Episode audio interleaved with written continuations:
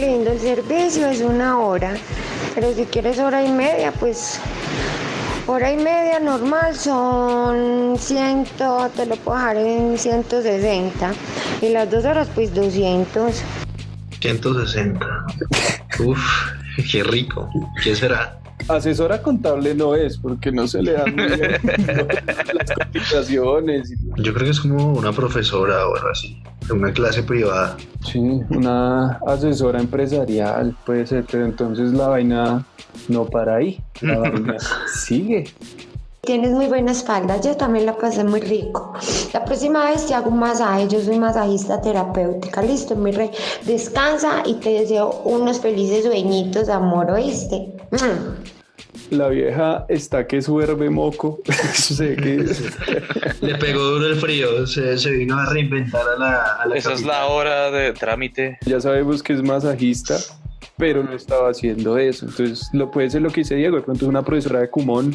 No, yo creo que es una vaina de trasteos, weón. Sé que usted está, dice, bueno, se le pone la hora y como que se embolataron muchas vainas y al dueño del paseo le tocó cargar vainas porque qué más. Para no perder el cliente le va a tocar masajear el lomo. Sí, le hizo un favor a la, a la señorita esta y, y en compensación o en descuento le va a hacer un masaje. Gente echada para adelante. A favor de la economía. Economía colaborativa. Tú me ayudas, yo te ayudo. Tú me ayudas, yo te masajeo. Eh, bueno, arranquemos con esta vaina. Nosotros estamos en Spotify, estamos en Anchor y estamos también disponibles en Pocket Cast. Por si nos quieren escuchar ahí, ya llevamos una primera temporada de aprendizaje y acá no paramos. Este podcast es de pedagogía. Aprenda a la hora que usted quiera, es como un platzi. O sea, puede Eso. aprender la mañana, desayunando. Escuchando garajero. Dele ahí en el cosito seguir y compártale esto a, a la gente que necesite de este aprendizaje. Y si su merced ve que el día está gris, pálido, triste, ¿Por qué no empeorarlo un poquito? entonces visítenos en los peores slash mejores momentos en el Instagram. Instagram es garajero raya al piso podcast. Ahí Ajá. nos busca, estamos en la primera opción. Sí, ahí pueden ver trailers de los diferentes programas y otras cositas más. Bueno, el link al Spotify. Cuéntenos, coméntenos qué desayunó, si durmió bien. ¿Qué descomió? Y si su merced está muy letrado, entonces escríbanos de una. A nuestro correo garajeropodcast.gmail.com y ahí puede desahogar sus penas, puede si quiere venir al programa y charlar un ratico y si nos quiere echar la madre, también lo puede hacer a través de este medio, nos puede mandar también audios. Como cuando el tío estaba borracho y uno iba a la tienda y le decía, pida papito, eso puede hacer. Que uno no sabía sacarle provecho y pedía unas papas margaritas y un tampico con el que después uno le echaba basura y jugaba a cuca patada. Uy, pero qué familia tan enriquecida, qué infancia tan uno todo necesitado. No, la paila cuando llegan cuatro manes y vaya, muchachos, pico de botella. Sí. Hágale un beso así de, compadres. Y no le daban vuelta a la botella porque se demoraba mucho. Ya eran las 5 de la tarde y tocaba entrarse, entonces uno la ponía de una con el que... Bueno, pico a todos, pico a todos. así. Se picó paila del cachete mal puesto sin saber, lleno de babas y labios. Ay, Ah, a mí no me pasó, hoy. solo es un, es un- es un imaginario. Hoy pinta muy chévere, va a estar muy bacana esta vaina. Vamos a hacer un viaje. Sí, un viaje de letras, de helvéticas, de sos- Serifas. mayúsculas Ya, sostenidas. ya, ya, ya se le está regando lo diseñador, ya cálmese. Sí, bueno, arranquemos pues con el señor que trajimos hoy. Yo estoy hecho un manojo de nervios porque este man ha comido libro, tiene... eh, Ah, pero coma mierda, ¿cuál señor? bueno, ya que habló, hágame el favor y se presenta y nos cuenta su prontuario. Yo me llamo Mauricio Arroyave, por si no sabían ustedes, creo que ni siquiera saben quién soy yo. Usted se metió acá. el- Bueno, entonces que yo soy periodista, bueno, esa fue la vaina que yo estudié, periodismo, y he hecho varias cosas en periodismo. En Teleantioquia, yo empecé en Teleantioquia y presenté varios noticieros en Teleantioquia, hacía periodismo allá. Luego me vine para CMI, estuve nueve años presentando CMI, de ahí salí para RCN Radio y estuve tres años dirigiendo un programa de RCN Radio en la tarde, yo dirigía la franja de la tarde.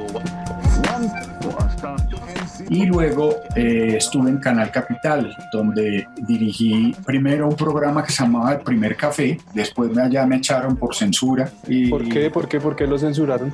Hermano, porque Holman Morris quería hacer de ese canal una plataforma política. Como después él lo demostró, él considera que el periodismo tiene que ser periodismo de activismo político. Como consecuencia de eso, él solamente quería que se admitieran sus amigos, los que le interesaban políticamente, que se bloqueara todos aquellos que podían ser sus enemigos políticos o que estuvieran en contra de la causa petrista. Y entonces yo me opuse a eso y no renové el contrato. Ya después de eso que fue tan maluco, salí de, de, allí, de Canal Capital, y después volví, y ya cuando volví yo dirigía un programa que se llamó Despierta Bogotá. Y lo dirigí cuatro años. Y ahora pues estoy aquí hablando con ustedes toda esta carrera para terminar hablando con sí. Después de toda todo esta esto para llegar al culmen. a este cuchitril. Oiga, venga, ¿a usted cómo le va con ser paisa? A mí como me va con ser paisa me va bien. Pues nada, hermano, ¿qué puedo decir yo? Pues nada, yo soy paisa y está muy bien y me siento paisa y como arepa y... Y que sí, mi are- la arepa es la base de mi alimentación. Y Lo que para mí es el arroz. Yo no puedo un almuerzo sin arroz, me da piedra. no, La arepa es la purina del paisa, podría llegar a arepa. El alpiste del El alpiste. maíz no más, ¿no? Hay cosas de la caricatura paisa, ahí tengo una relación como de atracción, repelencia con algunas cosas paisas, cierta mirada conservadora del mundo, cierta idea de que el mundo termina en las montañas paisas, concepto de la familia, del vecino, esas cosas eh, a mí me, me, me dan dificultad. Resignación, pues es lo que... O sea, a usted le va mal con esos chauvinismos que se le imponen a uno acá. Que Ah, no, esos chauvinismos sí me va muy mal, me va muy, muy, muy, muy mal. Es que, es que acá a uno le imponen pues que usted tiene que amar y defenderlo. De usted nació acá y así este es un cagadero, defiéndalo. Otra que hay que, hay que defender de este. Esto ni siquiera es una ciudad, es una rumba de pueblos. Nah, es una comarca de ampones. Eh, pero, pero venga, ¿con cuál de todas esas facetas que usted nos contó, con cuál se siente más cómodo? Hoy me siento más cómodo con el periodismo cultural, hoy me siento más cómodo buscando la crónica cultural y encontrarme con los artistas, bueno, me parece que los artistas y los pensadores tendrían mucho que hablar en este mundo. Estoy cansado de escuchar siempre a los mismos con unos intereses políticos y con la profundidad generalmente de un dedo pulgar unos temas que siempre giran sobre lo mismo y sobre lo mismo están opinando generalmente los mismos. Y me parece que eh, el arte y los pensadores tienen mucho que hablar. Mire, si la dirigencia de este país leyera novelas, cuentos, historias sobre lo que vive la gente con el dolor de una desaparición, con el dolor de una masacre, con el dolor del abandono del Estado, podrían no suplir ir hasta allá, pero sí aprender de cosas que no aprendemos estando sentados en un escritorio en Bogotá. Yo creo que la literatura es la manera como usted se comunica con los sentimientos de otras personas y de otros mundos y otras maneras y otras formas de ver el mundo. Creo que yo quisiera como dirigentes, primero que sean mejores personas y segundo que fueran leídos y que no combinaran la petulancia con la ignorancia. Esa mezcla de ser uno bien ignorante y fuera de eso bien petulante, eso todo sabe a huevo. ¿Y cuál fue el día que usted dijo, ah, qué mamera, ya, coma mierda, yo me voy a hacer periodismo cultural, sabiendo que ya tenías una trayectoria? Le supo a Cacho. La entrevista que me supo a cacho, a mí me hizo mucho daño todo ese episodio con Canal Capital con la censura, les confieso. Ah, me dio mucho asco lo que estaba pasando, me dio mucho asco la manera como la gente que tiene acceso al poder puede manipularlo para decir mentiras, para contar un relato, armar un relato y convertir ese relato, esa narración, volverla verdad. Para mí fue muy difícil empezar a entender lo del periodismo activista y yo creo que Canal Capital fue como uno de los medios que inauguró el periodismo activista de frente, de la misma manera que Fox News lo hizo en Estados Unidos, Canal Capital lo empezó a hacer en la era de Holman Morris. Eso me hizo sentir una crisis del periodismo que padezco y me duele. La decadencia de los medios de comunicación, hermano, es una gran pérdida para la sociedad entera, para ese bien común que se llama la información y la discusión, he dicho. Este man se puso bravo. ¿Le puedo decir Mauro? Como para sentirme más, más en confianza. Dígame, siento, doctor Mauricio, porque me gusta la idea de que alguien importante pasó por este podcast. Venga, ¿cómo usted le cogió el Berecumbe a la lectura? Yo, yo, lo veo usted un poco ahí de libros, usted ha leído esta vida y la otra. Mejor dicho, ¿usted cuántos portacuchillos ha hecho? yo llegué a la lectura porque si no me jodía la vida y me iba a morir de la tristeza y del aburrimiento. A mí me matonearon toda la puta vida. Me hicieron todo el daño posible. Yo creo que yo tuve el matoneo en grado máximo. La manipulación de esa palabra la ha desvalorizado mucho y piensan que una broma, que joderle la vida a alguien es matonearlo. No, matonear es encontrar a una persona y convertirla en víctima sistemática y constante de burlas, de ataques físicos y psicológicos hasta intentar destruirla y la destruyen y causan unos daños psicológicos e incluso han llevado a la gente a la muerte.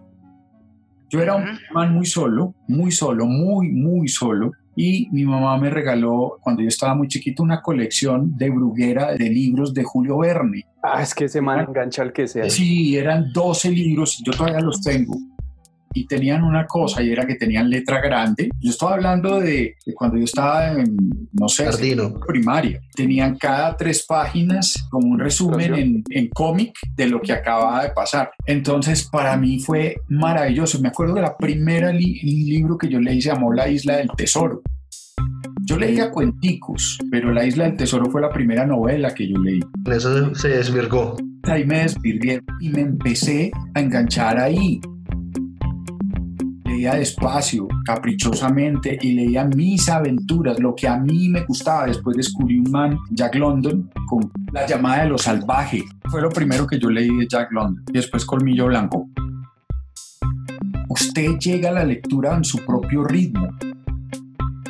A mí me pasó similar a usted. Yo tuve un priapismo con un libro que se llamaba Miguel Strogoff de Julio Verne. Qué libro tan del putas ahí le cogí amor a la lectura, porque cuando yo estaba en el colegio, los profesores que son como la primera cara o muro que uno ve para asociar y familiarizarse de cierta manera, era con cosas como tienen que leer Juan Salvador Gaviota, El Caballero de la Armadura Oxidada, quien se ha llevado mi queso.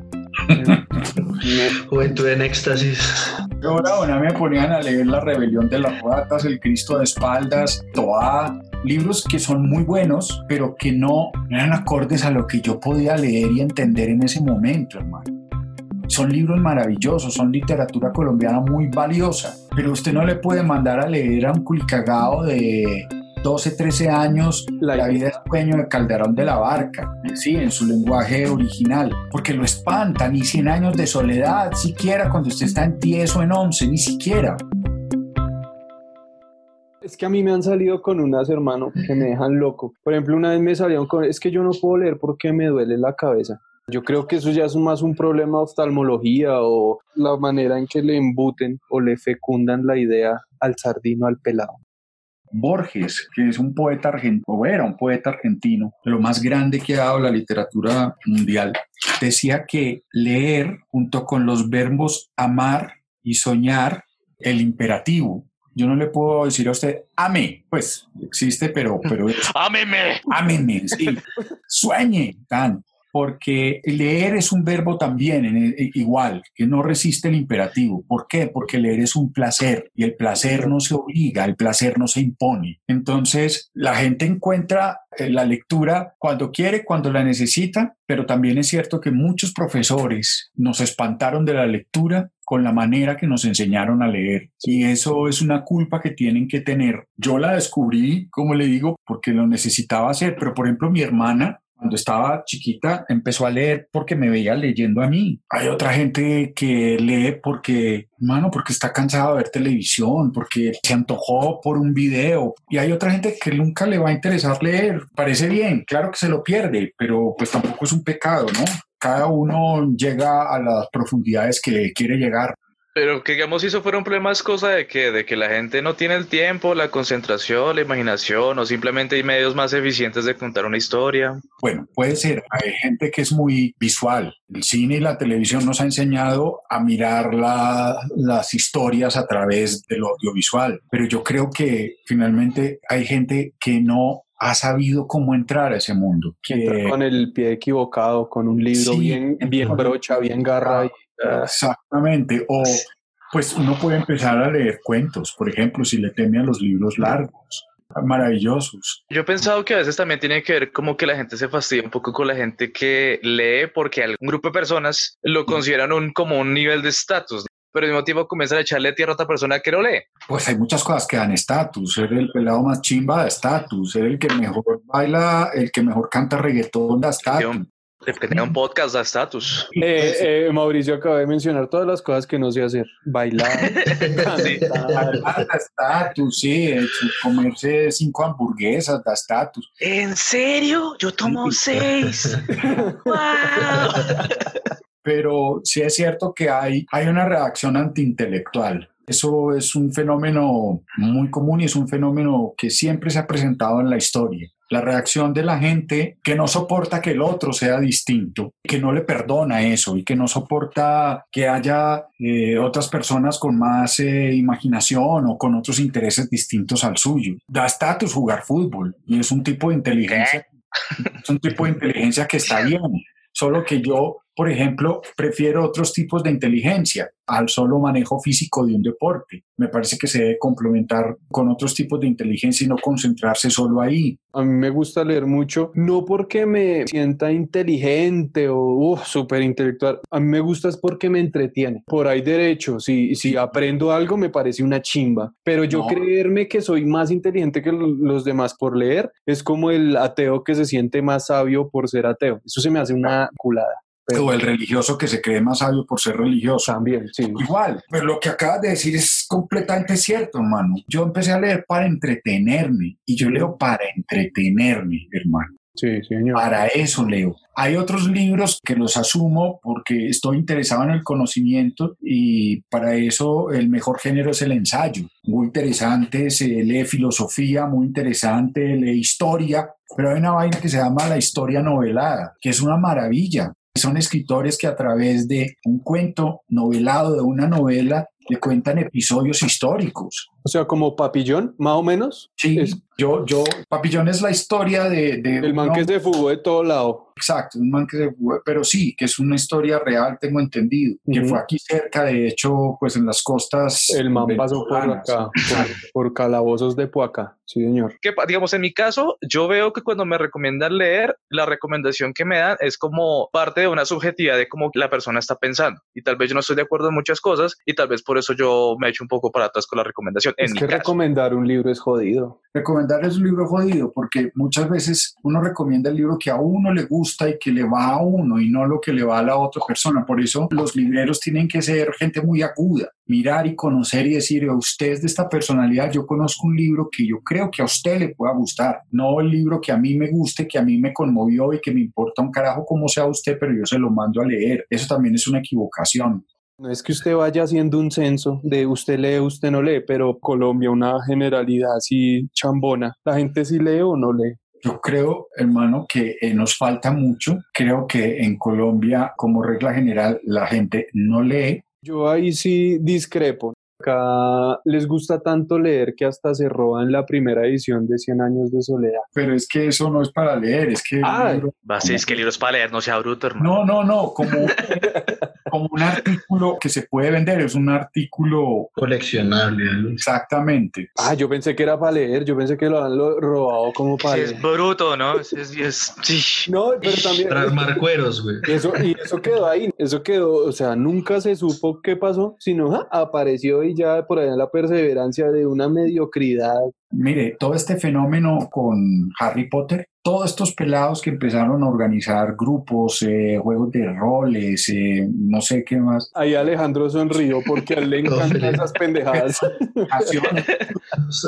Quidditch con la escoba de la mamá. Eso es maravilloso, eso es maravilloso. Y de ahí empezaron toda una serie de novelas, los Juegos del Hambre, la literatura juvenil, Game of Thrones. Game of Thrones, lo que usted quiera, hermano. Eso es 50 de sombras de Grey que atrajo a todas las señoras. maravilloso. Sombras de- El erotismo de tías. Yo he visto que la gente que tiene ganas de leer termina, de pronto incluso no lee porque, bueno, yo no leo porque lo que más suena usualmente es popular. No sé, digamos, El Señor de los Anillos o copias del Señor de los Anillos y nunca es de acá. Pero usted cree que el Señor de los Anillos es popular, señor. No, no, no, me refiero, no, sí, yo sé, pero, me- magnífica. Monumento. pero lo que voy es que ojalá hubiera gente que también escribiera, digamos, El Señor de los Anillos aquí en Colombia. Yo sé que suena retonto. Los hay, los ¿Eh? hay, sí. Hay sagas literarias en Colombia, gente que se ha metido con el género de literatura fantástica y que ha tomado leyendas tanto europeas como nuestras, más cercanas, Más muiscas. más muiscas, exactamente, las ha recreado y las está haciendo. Hay novelas muy buenas y hay grupos que se reúnen alrededor de esas novelas colombianas y las venden las editoriales y las producen y las distribuyen. Pero es que nosotros no solo somos muiscas, nosotros somos de todo, nosotros también tenemos derecho a lo europeo porque nosotros somos un proyecto europeo. Nosotros somos ellos una que- orgía racial. Exactamente, nosotros también tenemos derecho a lo europeo porque lo europeo no nos es ajeno ni es extranjero, también es nuestro. Nosotros somos un proyecto europeo. Los europeos se encargaron de destruir gran mayoría del acervo cultural, gastronómico, histórico de las culturas que estaban incluso antes de la conquista y la colonización y las perdimos. O sea, hicieron bien la tarea. Sí, exactamente. Ya se perdieron casi todas las huellas de los quimbayas. Teníamos un tesoro quimbaya que se robaron el 80% y el otro 20% se lo regalaron a España. Sabemos muy poco de los muiscas. Tenemos historiadores berracos que se han dedicado, porque hay muy buenos historiadores. Y tenemos historiadores que se han dedicado a recoger la cosmogonía, la mitología, la historia de los muiscas, de ese pueblo, que es un pueblo además que llega pasa por Panamá, que coge Centroamérica y que llega pues en el sur hasta los incas. Es una, una gran familia de lenguas y nosotros, el Estado no, no, no ayuda a difundir eso, no. Es muy triste, hermano, es muy triste, pero nosotros somos todo eso.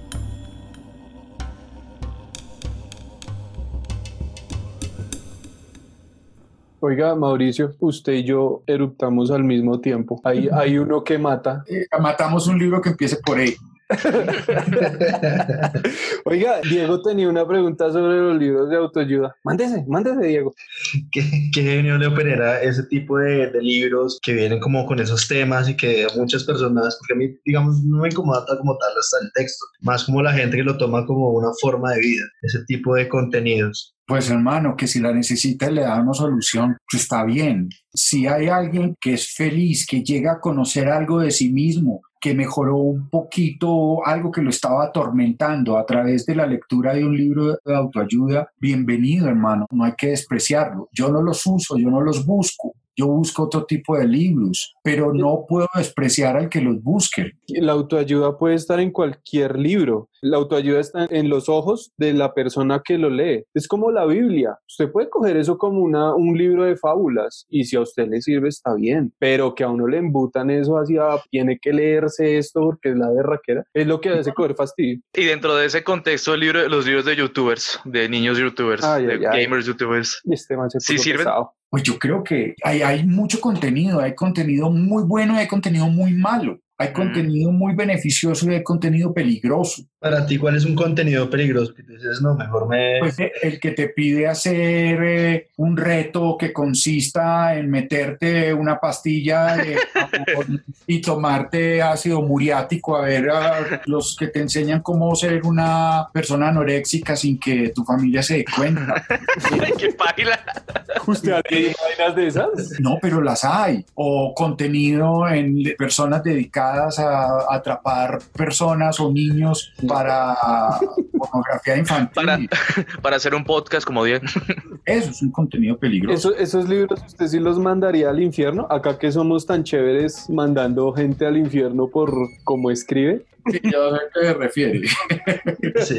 Pues, o sea, hay libros, hay libros que son dañinos. Es decir, eh, Hitler era un gran lector, Mussolini era un gran lector. eh, Uribe. Es grande. No, no creo.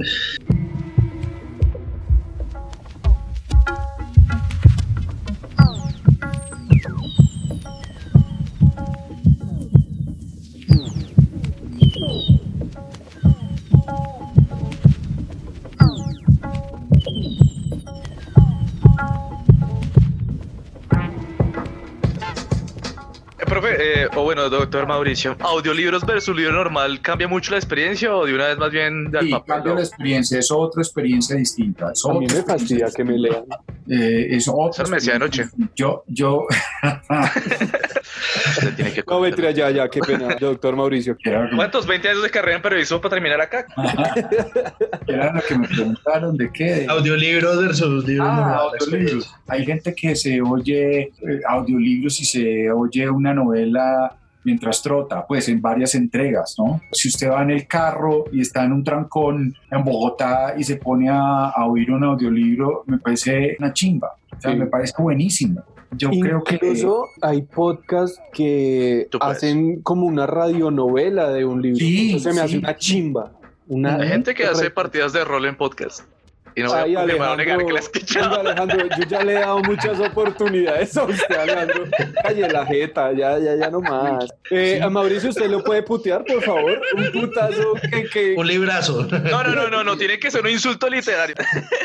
Con harta tilde. atrás, fregona hedionda, atrás, vivo. Usted es una eventración. de Macbeth. ¿Quién te dio esa mirada de ganso? Engendro aborrecido de los riñones de tu padre. No, es que yo me imagino, o sea, porque es muy literal el madrazo, pero es que usted en Transmilenio con un man ahí empujando, usted, usted atrás. man, usted le dice, desfigurado por el espíritu del mal, aborto, cerdo, devastador, sellado al nacer para esclavo de la naturaleza e hijo del averno. Usted solo mira terror, miedo, sorpresa en esa mirada perdida ante Sí. aquel sujeto que se encuentra, ese gusano miserable y rojo. Le juro, le juro que si usted insulta a un man así, el man se asusta. sí. O- Y lo apuñala. O sea, se resume. Pero al mismo tiempo, o sea, lo apuñala con temor. Confundido, sí. no, es- el cerebro empieza como a acomodarse. Sí, es- Yo lo que pasa es que cuando escucho audiolibros me pierdo fácil. Yo como que me acostumbré a leerlo, pero me gustaría como aficionarme más a, a los audiolibros, sí. La guerra del fin del mundo en audiolibro. Eso sería una chimba. sí. Venga, don Mauro, ¿hay alguna película que supere un libro, según usted? Los Avengers. Coma mierda, Alejandro. No, no corcho, hermano, no. En este momento no tengo película que supere el libro, no. O sea que yo No. puedo poner en mi hoja de vida que corchó un periodista.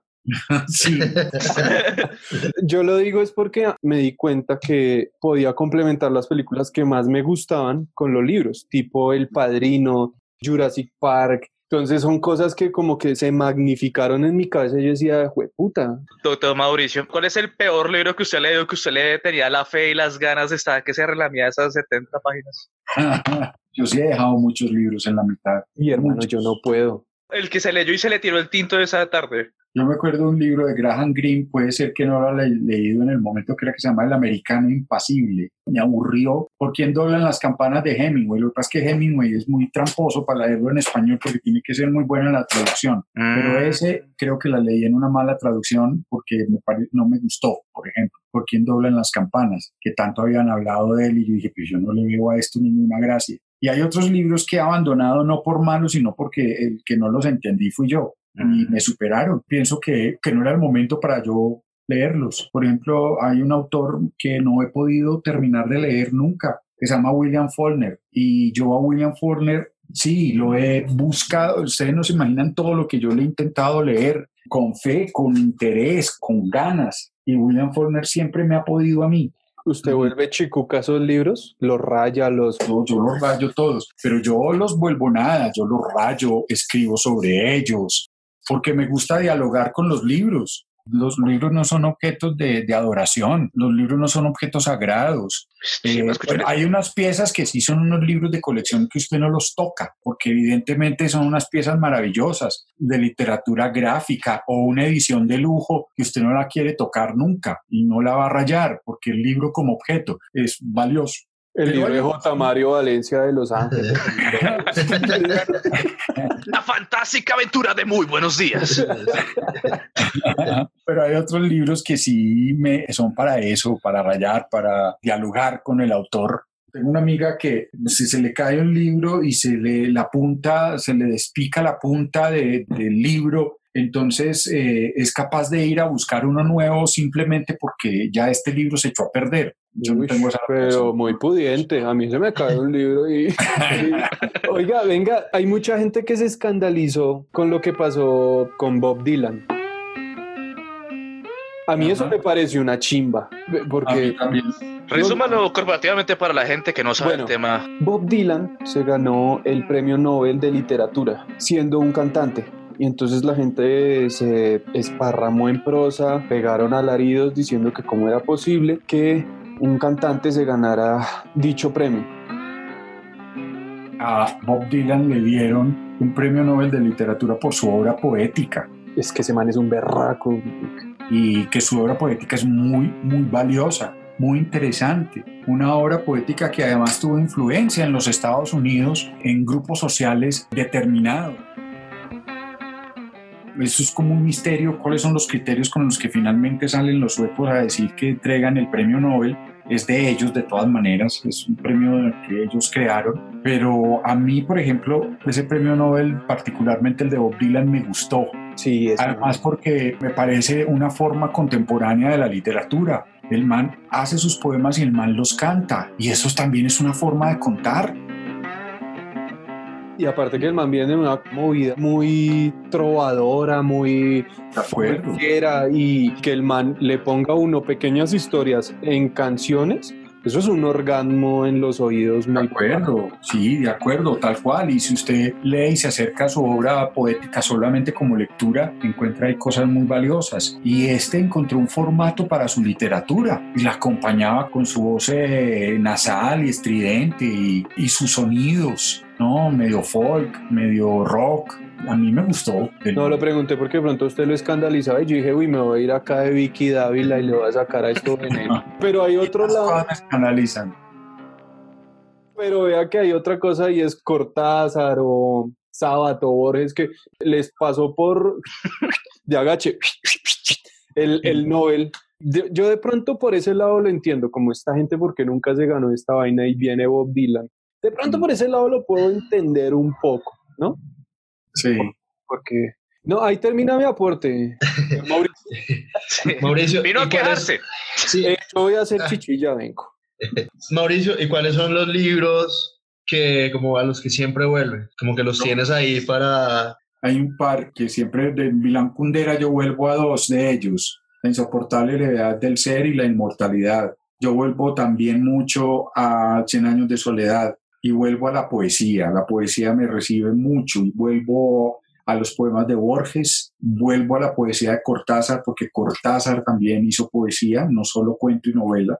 Vuelvo a la poesía de Prévert, de Jacques Prévert. Recurro también mucho a la poesía de un poeta griego que se llama Constantín Cavafis. ¿Usted qué opina de la Feria del Libro y cómo se está llevando? Efectivamente impulsa la compra de muchos libros en la época en que está la feria, pero después como que abandona la promoción del libro. Ya las, las editoriales venden, las distribuidoras venden una buena cantidad y después se pasa un tiempo en que la gente deja de leer pero a mí me parece interesante la Feria del Libro, en los eventos que trae consigo y me gusta esa gran vitrina de libros y encuentro de la gente alrededor del libro. Eso me, me parece esperanzador. Las charlas, las charlas y cómo intentan llegarle sobre todo al público infantil, la, la Feria del Libro aquí en Bogotá, los personajes que traen. Entonces, por un lado está eso, por el otro lado también me pregunto de esa efectividad de las ferias del libro, cuando pasa la feria y pasa un año muerto, muy difícil para las librerías, solo que venden muy bien en el momento en que están en el stand pero no las acabaría, o sea, las la seguiría impulsando. Me dolería mucho que la Feria del Libro de Bogotá se acabe. Es que igual el único beneficiado también no es solo la Feria del Libro, sino la gente que postea el libro en Instagram, ¿no? Porque todos somos lectores. yo, yo, creería que podemos pasar la recomendación de cada uno un libro para el público que no se sabe si lee o no lee, para esta gente, para el proletariado. Bueno, yo recomiendo un libro que es eh, considerado la novela nacional de Azerbaiyán. Fue escrito por allá en 1920 de un autor que utilizó un seudónimo y se llama Kurban Said, pero es un seudónimo de, de un autor secreto, no se sabe quién lo escribió. Y el libro se llama Ali y Nino, si quieren saber más de esa recomendación, pueden entrar a mi página de YouTube, el canal que se llama El Ojo Nuclear. Es una chimba, es una puta chimba. Este man, eh, qué pena yo atravieso la burra. Este man hace reseñas de libros, haga de cuenta como la gente que reseña películas. Este man coge un libro, lo desglosa y se lo pone a usted sin spoilers de una manera muy sí, eh, a manera de compota. Ya que está hablando, bote el libro. Eh, no, pero qué pena, no, Mauricio, siga, qué pena. No, no, ese no, Ali y Nino. Y es una historia, vean el, ojo nuclear en YouTube y ahí está la recomendación de Ali y Nino. A mí hubo un libro que me gustó mucho que se llama La insoportable levedad del ser. Me, me Ahorita está, cuando usted se fue a hacer chichi, yo dije que yo volví a la insoportable levedad del ser muchas veces. Qué pena, estaba orinando. Pero sí, a mí ese libro me pareció una chifladez. Ahora, vengo de un libro que me regalaron de cumpleaños. Si las personas quieren arrimarse un poco más, de los Beastie Boys, el libro que sacaron, es una chimba porque mientras van pasando por cada época le van recomendando la música que escuchaban en ese entonces. Y pues bueno, yo escucho mucha música y me fascinó ese libro a mí me gusta escaparme de la realidad y después recomendaría la llamada de, de Cthulhu, es HP Lovecraft. Ah, Lovecraft. Ah, ya, ya, ya, ya, ya. Sí, sí, sí. Horror cósmico. Sí, sí, Exacto. Criaturas cósmicas que están influyendo a todo. Creo que también él influyó mucho en, la obra de Stephen King. Y para que la gente se aterrorice con otras cosas aparte de la realidad en la que estamos la belleza del libro que tengo. ¡Qué chiva! No, hermano, pero usted viene a insultarlo a uno, Mauricio. Bueno, vamos a chicanear el libro, listo. vea, vea, vea, compadre. Vea, vea. Vamos a chicanear libros, vea.